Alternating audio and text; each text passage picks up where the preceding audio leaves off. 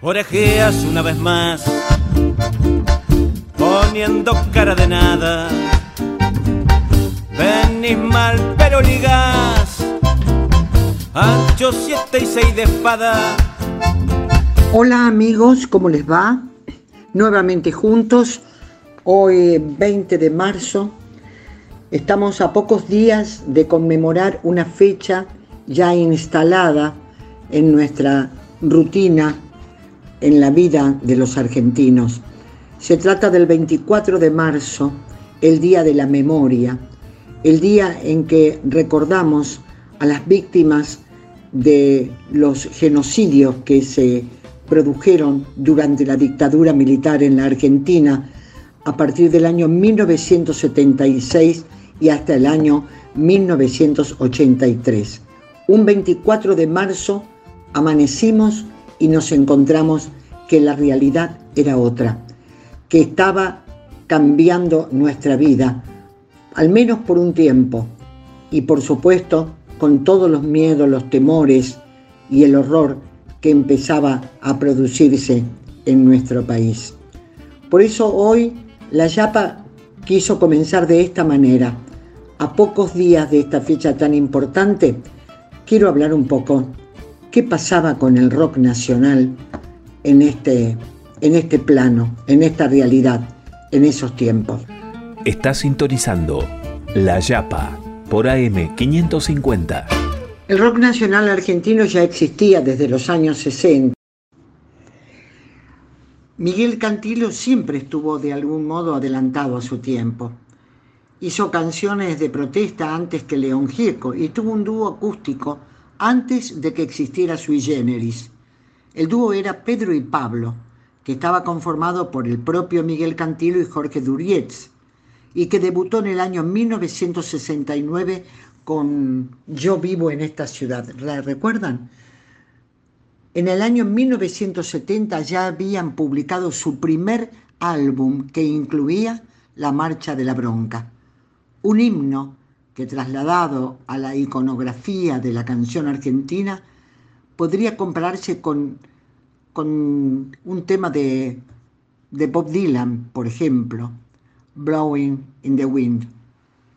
Fue también el primero de sus conflictos con la censura lo que tuvo Miguel que era, fue una constante en su carrera, al menos hasta que se restableció la democracia. Vamos a recordar esa marcha de la bronca y seguramente en la memoria de ustedes, de muchos de los escuchas, estarán algunas de las voces que entonaba este himno y a lo mejor muy cerca, pero muy cerca también la letra que ha calado hondo en el corazón de mucha gente. Aquí están, dúo Pedro y Pablo, la marcha de la bronca. Y se presentaba con particularidades locales. Floreció y se desarrolló con mucha fuerza por la represión y censura del régimen militar. Los músicos de esa época se encontraron frente a un adversario y objetivo común, librar batalla contra la censura. Hay muchos nombres para recordar de esa época, por supuesto. Sin embargo, hoy, y por razones de tiempo y por razones también de poner en valor algunos de los temas representativos del rock en esos tiempos, podemos decir que uno de los primeros temas aparecidos con una fuerte mirada crítica hacia, hacia esta realidad fue sin ninguna duda el tema que hizo Miguel Cantilo. Miguel Cantilo siempre estuvo de algún modo adelantado a su tiempo. Hizo canciones de protesta antes que León Gieco y tuvo un dúo acústico antes de que existiera Sui Generis. El dúo era Pedro y Pablo, que estaba conformado por el propio Miguel Cantilo y Jorge Durietz, y que debutó en el año 1969 con Yo vivo en esta ciudad. ¿La recuerdan? En el año 1970 ya habían publicado su primer álbum que incluía La Marcha de la Bronca, un himno que trasladado a la iconografía de la canción argentina podría compararse con, con un tema de, de Bob Dylan, por ejemplo, Blowing in the Wind. Fue también el primero de sus conflictos con la censura lo que tuvo Miguel. Era, fue una constante en su carrera, al menos hasta que se restableció la democracia. Vamos a recordar esa marcha de la bronca y seguramente en la memoria de ustedes, de muchos de los escuchas, estarán algunas de las voces que entonaba este himno y a lo mejor muy cerca, pero muy cerca también la letra que ha calado hondo en el corazón de mucha gente. Aquí están, dúo Pedro y Pablo, la marcha de la bronca. Bronca cuando bien satisfechos al haber comprado sus derechos. Bronca cuando se hacen moralistas y entran a correr a los artistas. Bronca cuando a la luz del día a pasear su hipocresía. Bronca de la brava de la mía. Bronca que se puede recitar. Para los que toman lo que es nuestro con el guante de disimular. Para el que maneja los violines de la marioneta universal. Para el que ha marcado las siempre la mejor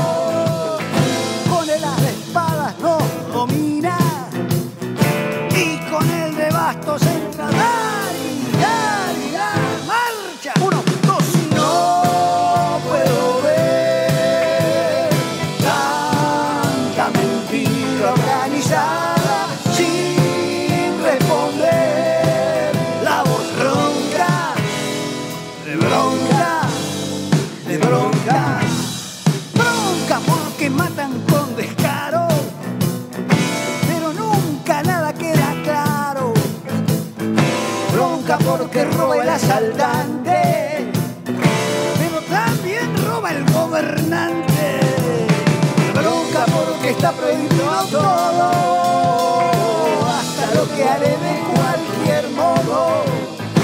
Bronca porque no se paga fianza, si nos encarcelan la esperanza.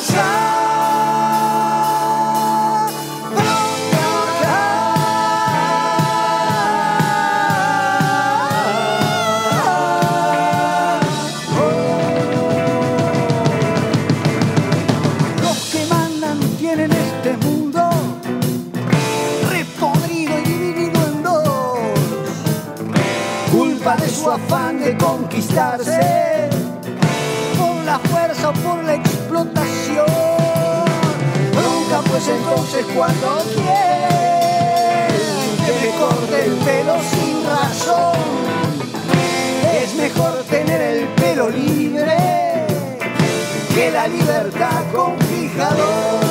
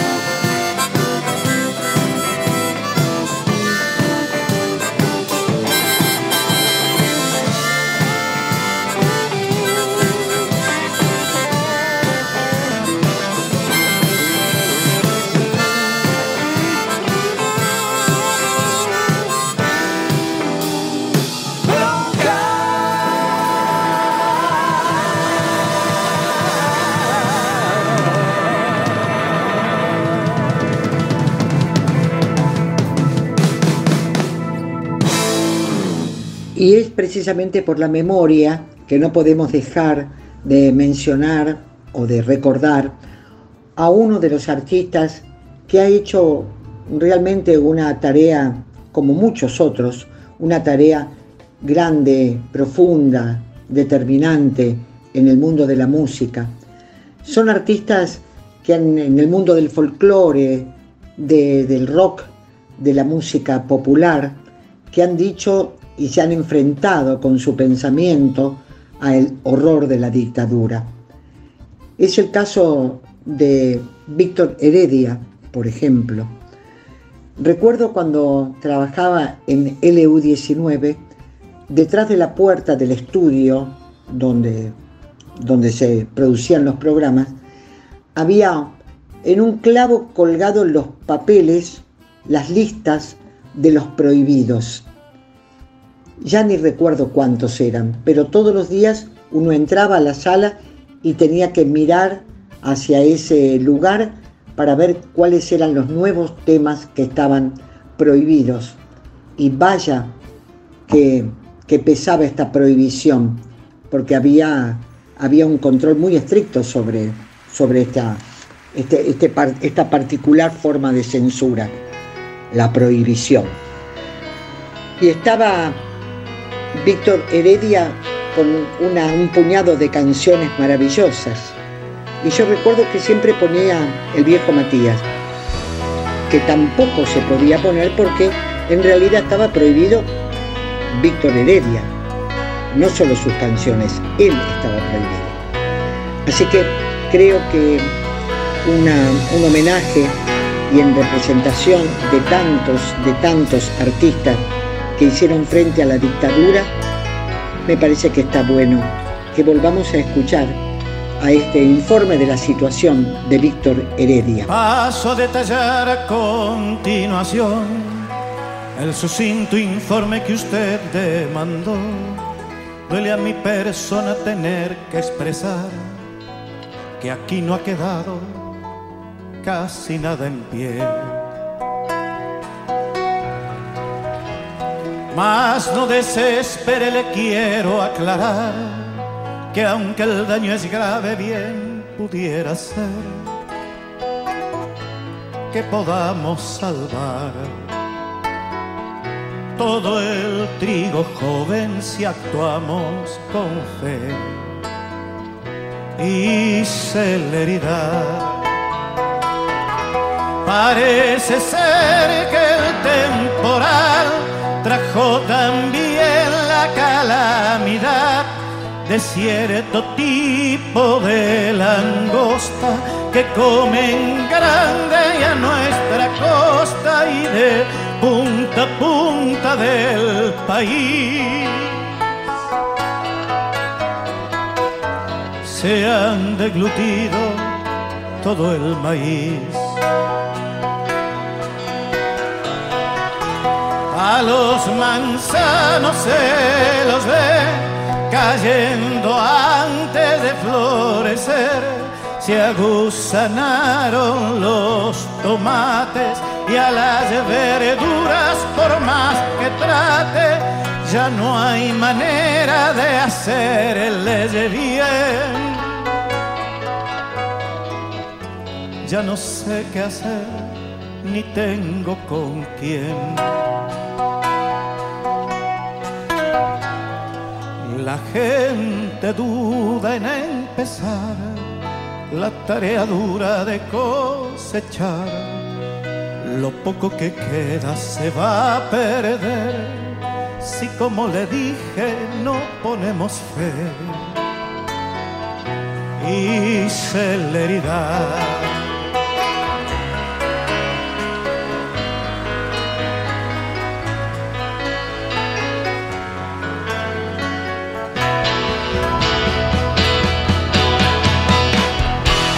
Y entre los males y los desmanes hay cierta gente que ya se sabe, saca provecho de la ocasión, comprando a uno lo que vale dos y haciendo abuso de autoridad.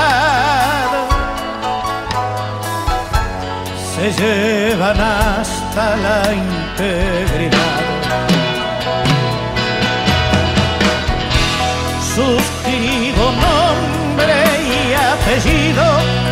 Y ruego a usted tome partido para intentar una solución que bien podría ser la unión de los que aún estamos vivos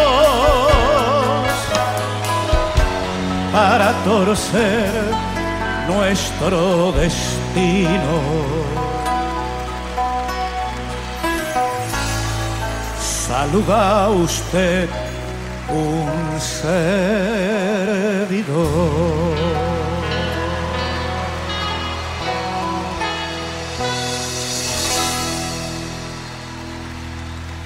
Bueno, cuántos recuerdos, ¿verdad? Seguramente. Bueno, allí está nuestro homenaje a las víctimas de la dictadura militar argentina, que como en otros lugares de América Latina, fue la representación de, del horror. Y por supuesto, nosotros hoy con la música solo quisimos hacer una referencia para adherir a esta fecha tan importante. Ahora me quiero, ustedes saben que yo siempre les cuento que con la música viajamos, conocemos otros paisajes, conocemos gente, viajamos de tal manera que a lo mejor sin movernos de casa ya estamos lejísimos de aquí, ¿no? No sé ustedes, pero a lo mejor en este momento pueden imaginar un viaje a Chile, que no está tan lejos, pero bueno, es un viaje.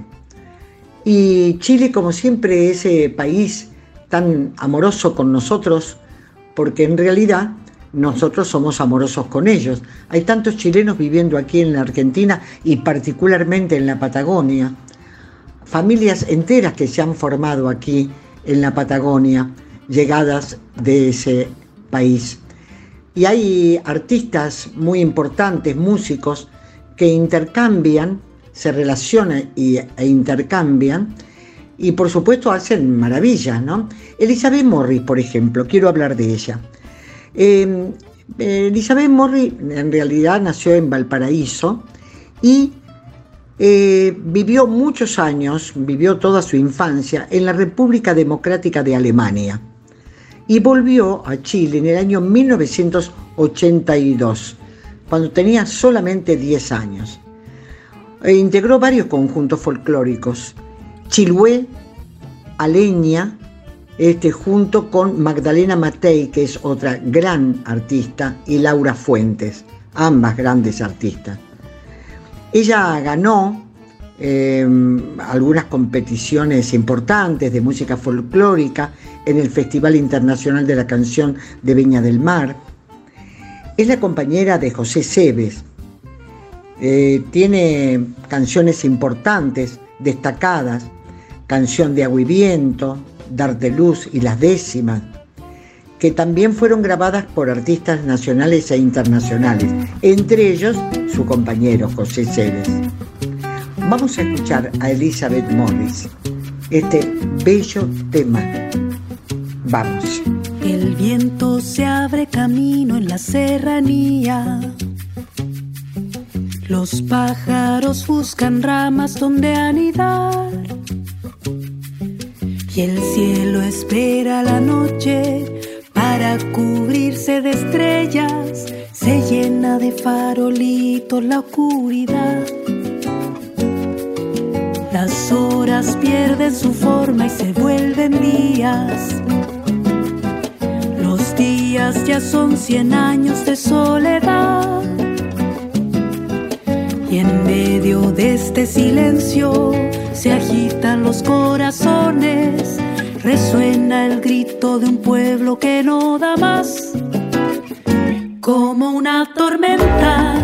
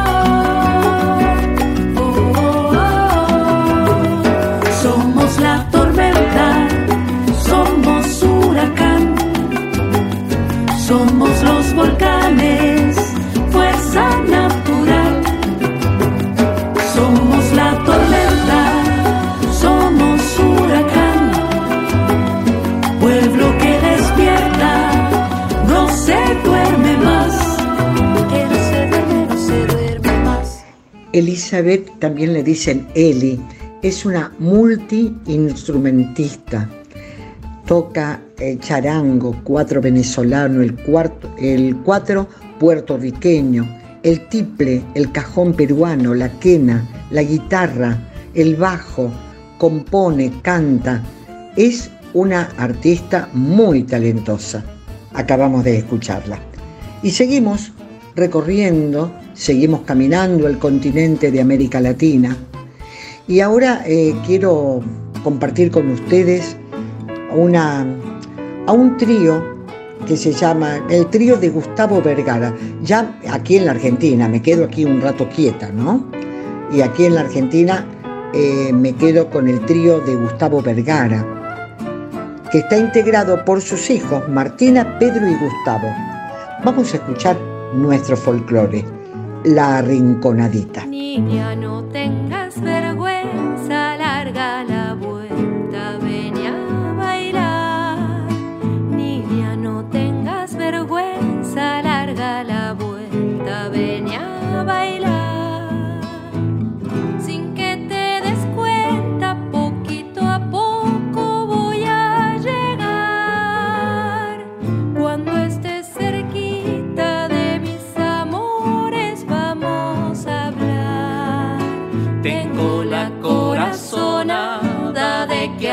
brazos vendrás, vendrás. Arrinconadita, voz de este patio no escaparás. Y con mis floreos, mujer hermosa, te de ganar. Te ando siguiendo, bailando, bailando la cueca te de alcanzar. Y escobilladito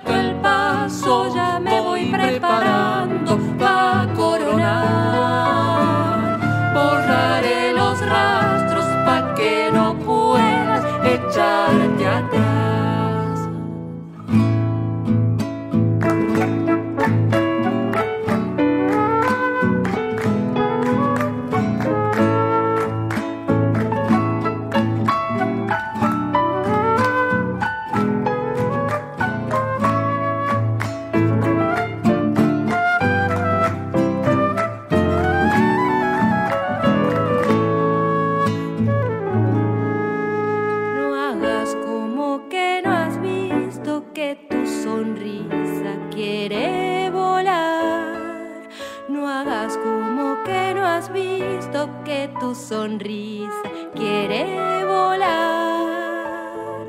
No lo disimules si vos también me querés igual. A las ilusiones ningún miedito puede parar.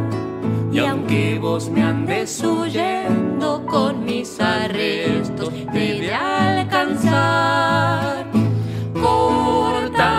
El paso por donde vayas, yo voy a estar.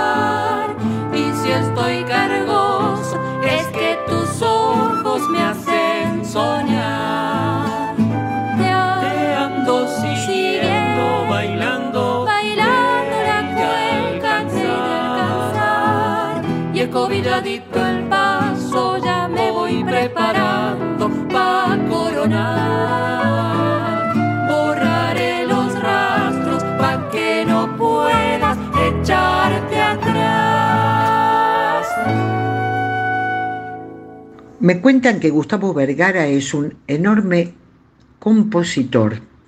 Marita Londra me habló de él. Dice que es muy, bueno, que tiene muchos seguidores porque es un maestro de la guitarra. Reitero, su nombre Gustavo Vergara. Y este es el trío que acabamos de escuchar. Estuvo bueno la rinconadita, ¿no? Esto es La Yapa por AM 550. Bueno, y permanecemos aquí en la Argentina porque hay tanto para escuchar, tanto para conocer, tanto para saber. Hay un, un cantante y es un gran autor que se llama Ramiro González. Tengo referencias de él o sobre él por el dúo Chechelos, porque son amigos, además de, de quererse como tales, eh, tienen una gran admiración por él como músico. Este autor argentino nació en la provincia de La Rioja y formó parte del grupo vocal Horizonte, que fue revelación de Cosquín en el año 1997, lo que indica a las claras que hace muchos años se dedica a la música folclórica. Fue músico y arreglador de la banda de Emiliano Cervini. Eh, también es autor junto a Pica Juárez de la obra poético-musical Padrecito de los Pobres, que es un homenaje al caudillo federal Chacho Peñalosa. Está radicado en la provincia de Córdoba desde el año 1998. Él insiste, es riojano. Todos insisten, es cordobés. Y muchos, o todos, decimos, es argentino. Ramiro González. El mal no viene del mal, está intrínseco en lo bueno. Como no hay sombra sin luz, ni antídoto sin veneno. Estoy donde debo estar, seré lo que deba ser, una lágrima en el mar y el universo en la piel. Estoy donde debo estar, seré lo que deba ser, una lágrima en el mar y el universo en la piel.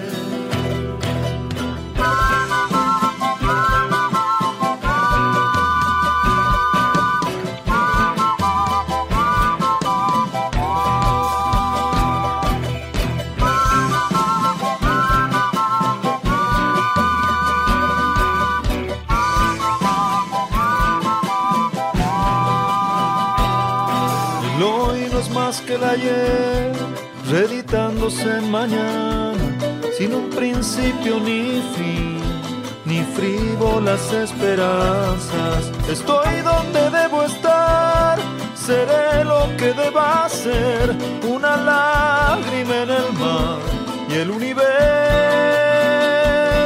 en la piel. Estoy donde debo estar, seré lo que deba ser, una lágrima en el mar y el universo en la piel.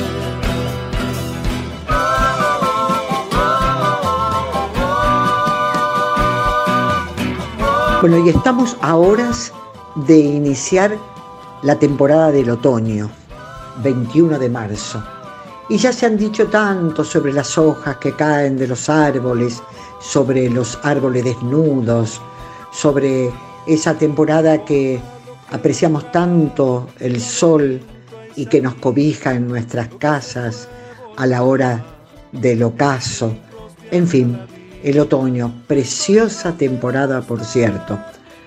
Y a pocas horas también quiero invitarlo a que a lo mejor tienen ganas de ponerse a leer algo distinto. Entonces los invito a que entren a la yapaweb.com. Es una revista cultural, tiene algunos meses, es muy nueva. Lo hacemos con mucho amor y con mucho respeto. Así que los invito para, para compartir y para pasar un buen momento. ¿Hacemos la pausa?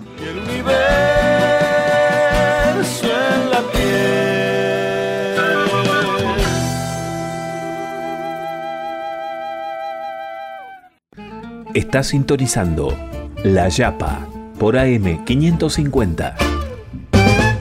Orejeas una vez más, poniendo cara de nada.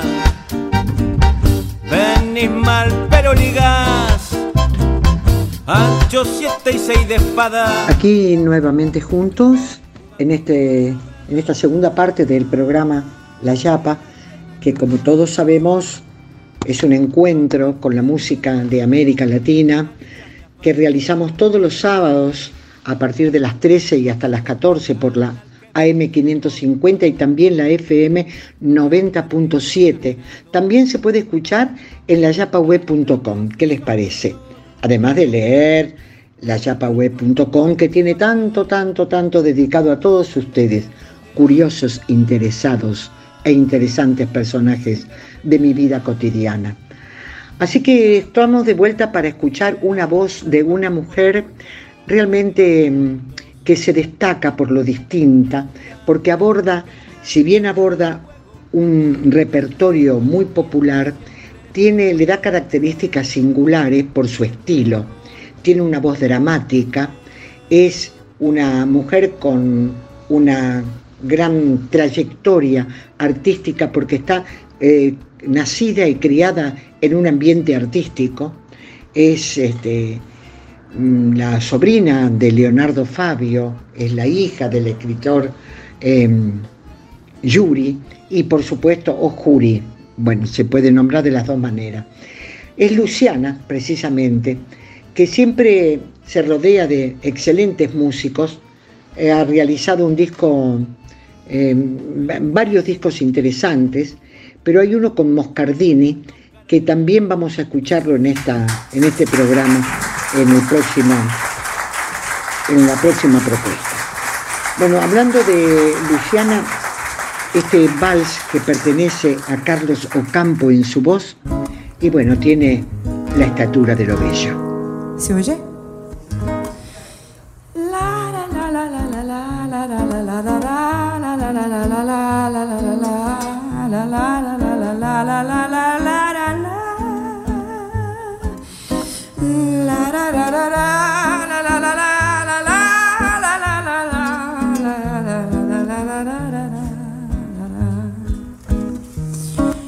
Tus ojos que contemplo con delirio tienen el mismo brillo de la aurora, tienen la suavidad de la caricia y la dulce mirada que enamora. Ay, la dulce mirada que enamora. Tus ojos de mirar adormecidos tienen la placidez del agua en calma y guardan en su fondo cristalino la divina pureza de tu alma. ay, la divina pureza de tu alma. Y por eso los adoro y hasta el fondo del alma me embeleso. Saben llorar de pena cuando lloro y se llenan de amor cuando los beso. Ay, y se llenan de amor cuando los beso. La,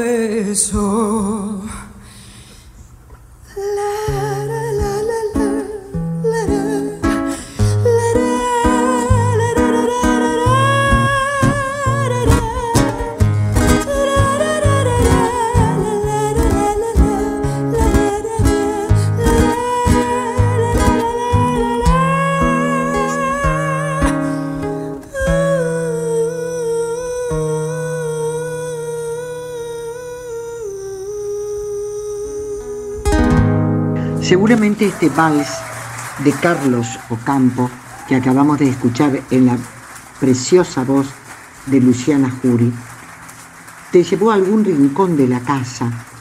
Es un valsecito tan popular y que remite seguramente a años de tu infancia.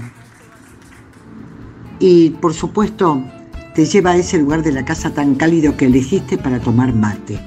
Algo tan simple y tan cotidiano como tomar mate. Una costumbre tan argentina y tan uruguaya y tan nuestra que nos hace sentir acompañados aún estando solos. El mate, esa bebida, esa bebida tan, tan característica nuestra y que nos hace reconocer en cualquier lugar que vayamos por el mundo, ¿no?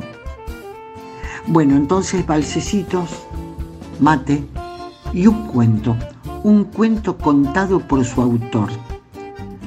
El autor se llama Hernán Casiari, es periodista, vivió muchos años en España y volvió a la Argentina. Es un muy, muy buen escritor de cuentos y escribió una novela, Más respeto que soy tu madre, que nosotros conocimos a través del teatro con Antonio Gasalla. Fue traducido a muchos idiomas. Esta, fue traducida esta novela a muchos idiomas. Y por supuesto él es conocido y reconocido en el mundo de las letras como lo que es un excelente escritor. El cuento, el mate, para mí, aquí está. Hay un libro hermoso del periodista peruano Julio Villanueva que se llama De cerca nadie es normal. Un título maravilloso porque es verdad, nadie es normal desde el microscopio. Vos pensás que tu rutina privada es presentable, más o menos corriente, hasta que un extraño se mete en tu casa y te mira en silencio y de cerca durante cuatro horas. Yo el otro día les contaba que se me metió un belga en mi casa a dibujarme. Fue tremendo. Yo descubrí, por ejemplo, con el belga al lado, que la cantidad de termos de mate que yo me tomo en cuatro horas no tiene gollete. Es demencial. Todos los días tomo mate y siempre me había parecido lógico tomar tantos litros, pero cuando estuvo el belga en mi casa dibujándome, yo pude notar la extrañeza en sus ojos cada vez que yo ponía el agua o llenaba el termo o cambiaba la yerba o tomaba el mate. Abría los ojos y decía, otra vez, porque no entendía por qué lo estaba diciendo. Yo me imaginaba cada rato que él pensaba, ¿será tan gordo por eso que chupa? ¿Eh? ¿Será droga eso que chupa? Yo pensaba, me metía en la cabeza de él. Todas esas preguntas convivían confusas en los ojos del dibujante. Parecía fascinado por el mate. Lo dibujaba todo el tiempo, dejó de dibujarme a mí y empezó a dibujar el mate, el repujado de metal de las patitas, la bombilla doblada, el humo de la pava. Y, y- y a mí me daba bronca que la barrera del idioma no me dejara explicarle qué era eso que yo tomaba. Y entonces me acordé de una cosa que resultó ser como un salvavidas de Babel. Busqué en la biblioteca la versión francesa de mi novela, Más respeto que soy tu madre, porque esta, novela por suerte está traducida a muchos idiomas y yo tengo en mi biblioteca todas las traducciones y agarré la novela, la francesa, primero se la regalé, le dije, "Uh, uh, uh, uh", que es mi forma de decirte la regalo. Y él dijo, uh, uh", que es su forma de decir gracias. Y después le dije, lee esto, léelo ahora. Porque ahí hay un capítulo en esa novela dedicado al mate, a su porqué, a lo que significa para los rioplatenses el mate. Le traje el libro y le dije que leyera el capítulo 22 y él leyó en francés algo más o menos así. El mate no es una bebida, dice la protagonista de la novela. Bueno, sí, es un líquido y entra por la boca, pero no es una bebida. En Argentina nadie toma mate porque tenga sed. Es más bien una costumbre como rascarse. El mate es exactamente lo contrario que la televisión. Te hace conversar si estás con alguien y te hace pensar cuando estás solo. Esto pasa en todas las casas. El belga leía con mucha atención. Esto pasa en la casa de los ricos y en la casa de los pobres. El mate pasa entre hombres charlatanes y chismosos, pero también pasa con mujeres serias o profesionales o inmaduras. Pasa el mate entre los viejos de un geriátrico y entre los adolescentes también, mientras estudian o mientras se drogan, es lo mismo. El mate es lo único que comparten los padres y los hijos, sin discutir ni echarse en cara. Peronistas y gorilas se van mate sin preguntar, en invierno y en verano. Es lo único en lo que nos parecemos las víctimas y los verdugos, los buenos y los hijos de puta. Este es el único país del mundo en donde la decisión de dejar de ser un chico o una chica y empezar a ser una persona grande ocurre un día en particular. Nada de pantalones largos, ni de viaje iniciático, ni de la menstruación, ni la circuncisión, ni el mar nada, nada. Acá empezamos a ser grandes el día que tenemos la necesidad de tomar por primera vez unos mates solos en casa, sin nadie, sin los hermanos mayores, sin los padres, sin el abuelo. No es casualidad, no es porque sí, todos, ¿eh? Todos los que están en la casa, todos los que estamos acá en el estudio, en algún momento nos tomamos un mate solo. Fue al final de la infancia, al principio de la adolescencia, pero no nos acordamos cuándo. Y no es casualidad, pero en absoluto no es porque sí, el día que un chico pone la pava al fuego y toma su primer mate sin que haya nadie en la casa, en ese minuto es porque descubrió que tiene alma. Eso leyó el belga. Y después me miró, cerró el libro y me dio la impresión de que había entendido algo, porque guardó el libro en la mochila, se señaló el pecho y me dijo, ¿maté pour moi? Yo le dije que sí, por supuesto, y le cebé uno. Y cuando me lo devolvió, yo me tomé otro y le pregunté con una seña si quería más y me dijo que oui. Nos bajamos dos termos de mate con el belga mientras él dibujaba y mientras yo escribía, y esas últimas cuatro horas en mi habitación de trabajo, ya no fuimos un gordo raro y un belga hippie, de repente nos convertimos en dos colegas trabajando en cosas simples que nos gustan, escribir y dibujar, dibujar y escribir, como si no hubiera otra cosa para hacer en la vida, como si el mundo fuera un lugar diseñado exclusivamente para que los desconocidos nos hagamos compañía.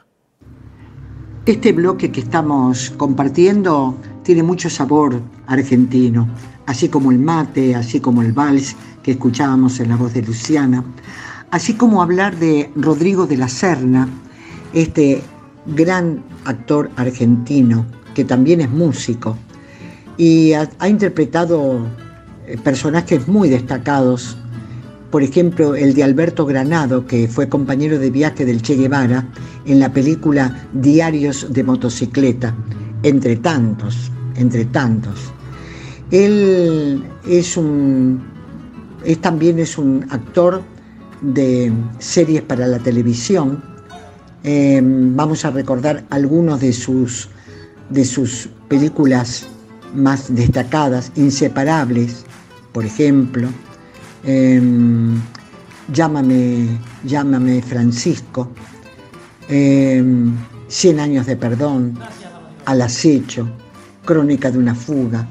Bueno, es un actor que es muy, está en actividad permanente, es el preferido de los, algunos directores, por supuesto. Y también como músico se ha dado algunos gustitos, ¿no? Por ejemplo, formar un grupo que se llama Yotivenko, que junto con Juan Hermelo en guitarrón y Blas Alberti en guitarra, interpretaron interpretan, mejor dicho, este tema, Milonga de mis amores, también muy, pero muy conocido. Aquí está.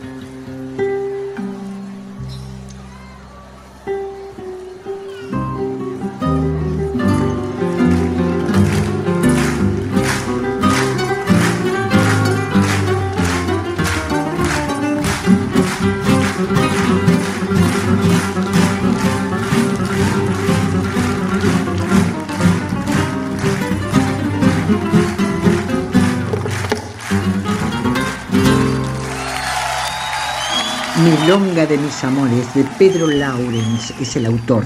Acabamos de escuchar a Yotibenko, que es el grupo formado por el actor y músico, como les había dicho, Rodrigo de la Serna. Y, ya que estamos en este ambiente tan argentino, de milongas, de balsecitos, de mates, eh, Juan Falú y Moscardini, Carlos Moscardini, hicieron, se juntaron estos dos fantásticos guitarristas argentinos, se juntaron e interpretan este tema que se llama La que nunca tuvo novio. Aquí está.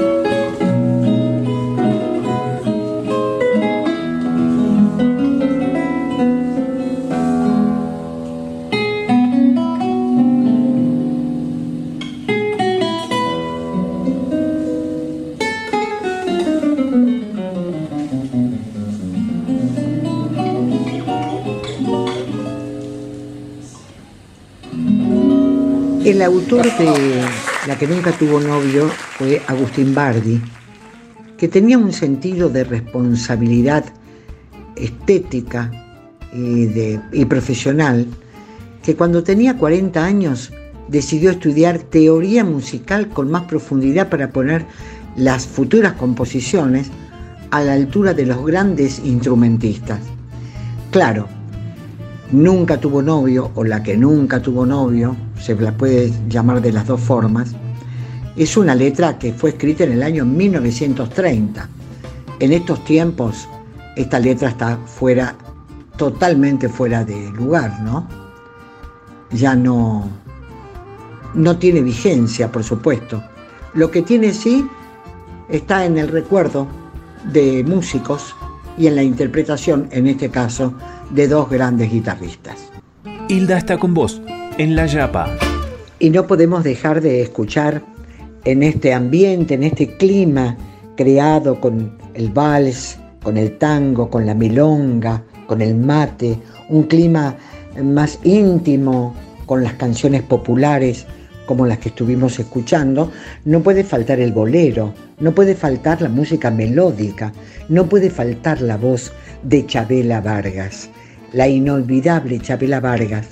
Ella interpreta un tema que se llama La Paloma Negra. La Paloma Negra, el autor es Tomás Méndez Sosa, que es mexicano, que escribió desde muy chico, comenzó a escribir canciones muy populares. Y en esta oportunidad, La Paloma Negra, dicen que fue para la cantante Herminia Salas. Herminia Salas, que es también una cantante popular mexicana reconocida. Y esta canción fue popularizada por Lola Beltrán, pero también la cantaron muchas cantantes. Fue uno de los primeros trabajos de Méndez en la capital de México. Dice, no me canso de llorar y no amanece, ya no sé si maldecirte o por ti rezar. Así dice la paloma negra, en la voz de ella, Chabela Vargas. Ya me canso de llorar y no amanece. Ya no sé si maldecirte o por ti rezar. Tengo miedo de buscarte y de encontrarte. Donde me aseguran mis amigos que te vas. Hay momentos en que quisiera mejor rajarme y arrancarme y a los clavos de mi penar. Pero mis ojos se mueren sin mirar tus ojos y mi cariño con la aurora te vuelve a esperar. Y agarraste por tu cuenta la parranda.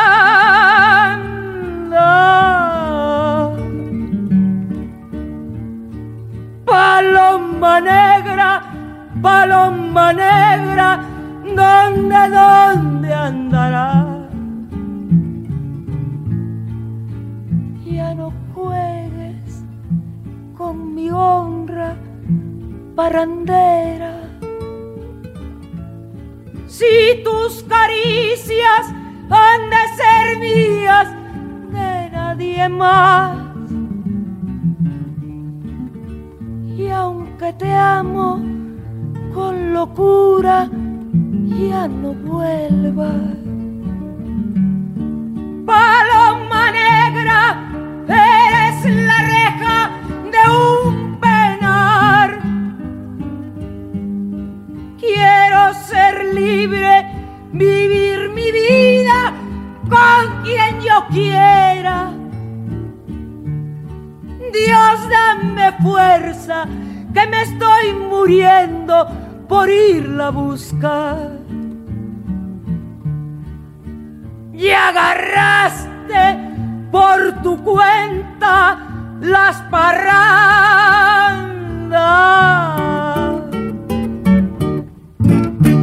Y se nos termina el tiempo, quedan apenas unos minutos, pero nos vamos a ir despidiendo con eh, un poco con la música y que nos quede así como acompañándonos en la despedida, con la voz de Omara Portuondo, Dos Gardenias, qué bolero, qué bolero. ¿Y por qué no dejarnos este sabor maravilloso del bolero para una tarde apacible, para una tarde distinta? El pianista es Emilio Morales, la voz, reitero, Omara Portuondo. Y con esto les digo chao, hasta la próxima. El próximo sábado nos vamos a encontrar con la Yapa y recuerden, layapaweb.com. Gracias a mis compañeros, gracias a vos Fernando por las ediciones. Chao, hasta el sábado. Dos gardenias para ti. Con ellas quiero decir, te quiero, te adoro, mi vida. Ponles toda tu atención que serán tu corazón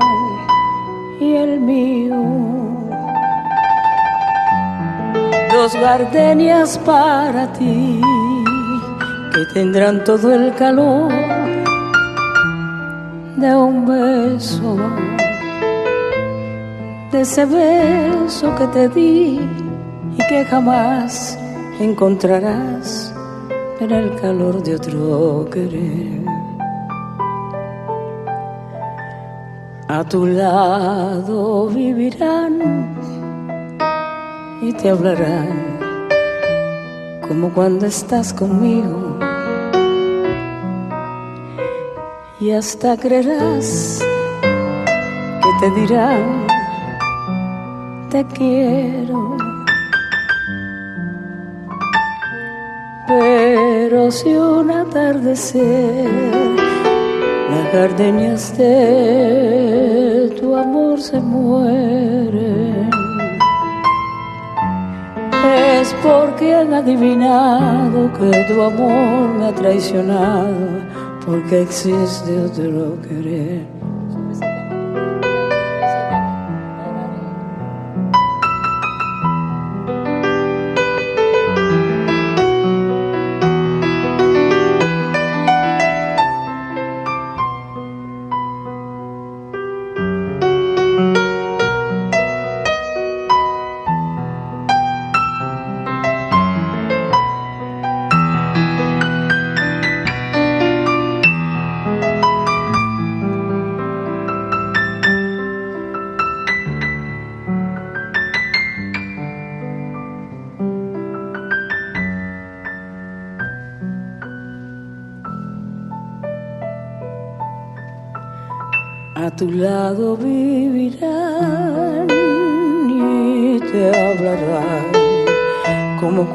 Estás conmigo.